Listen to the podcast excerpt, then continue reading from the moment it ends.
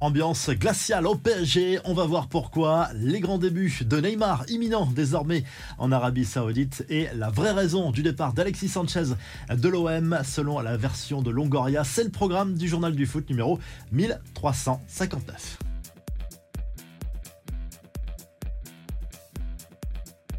Grosse tension en interne au PSG, c'est Luis Campos qui se retrouve dans l'œil du cyclone. Le conseiller sportif du PSG serait clairement sur la sellette. La démission du dirigeant aurait même été réclamée tout simplement par le secrétaire général et le directeur du département du Paris Saint-Germain à cause de son caractère explosif et de ses négociations dans certains transferts jugés trop secrètes. Il ne supporte plus de travailler avec le Portugais et l'on fait savoir à Nasser El Khalifi qui a réuni tout ce beau monde ce week-end. On sait que la relation en plus entre le président parisien et Luis Campos n'est pas forcément idéale. Il reconnaît ses compétences sportives mais c'est beaucoup plus compliqué sur le plan humain. La réponse de Pablo Longoria à Alexis Sanchez qui avait laissé entendre qu'il voulait rester à l'OM et que la direction n'a pas tout fait pour le conserver. En conférence de presse, le président olympien n'a pas voulu mettre de l'huile sur le feu. Il a d'abord remercié le Chilien pour son implication la saison dernière, mais Longoria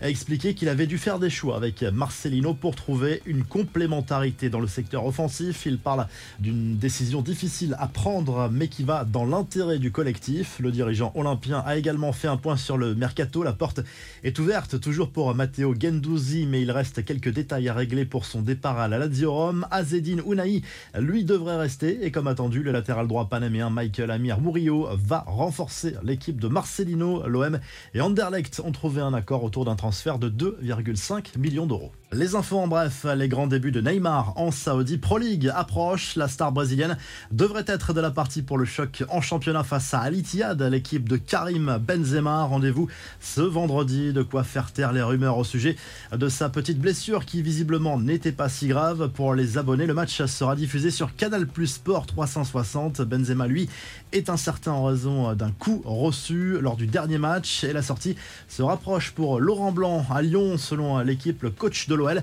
pourrait être viré en cas de défaite contre le PSG ce week-end. Un successeur intérimaire est actuellement recherché.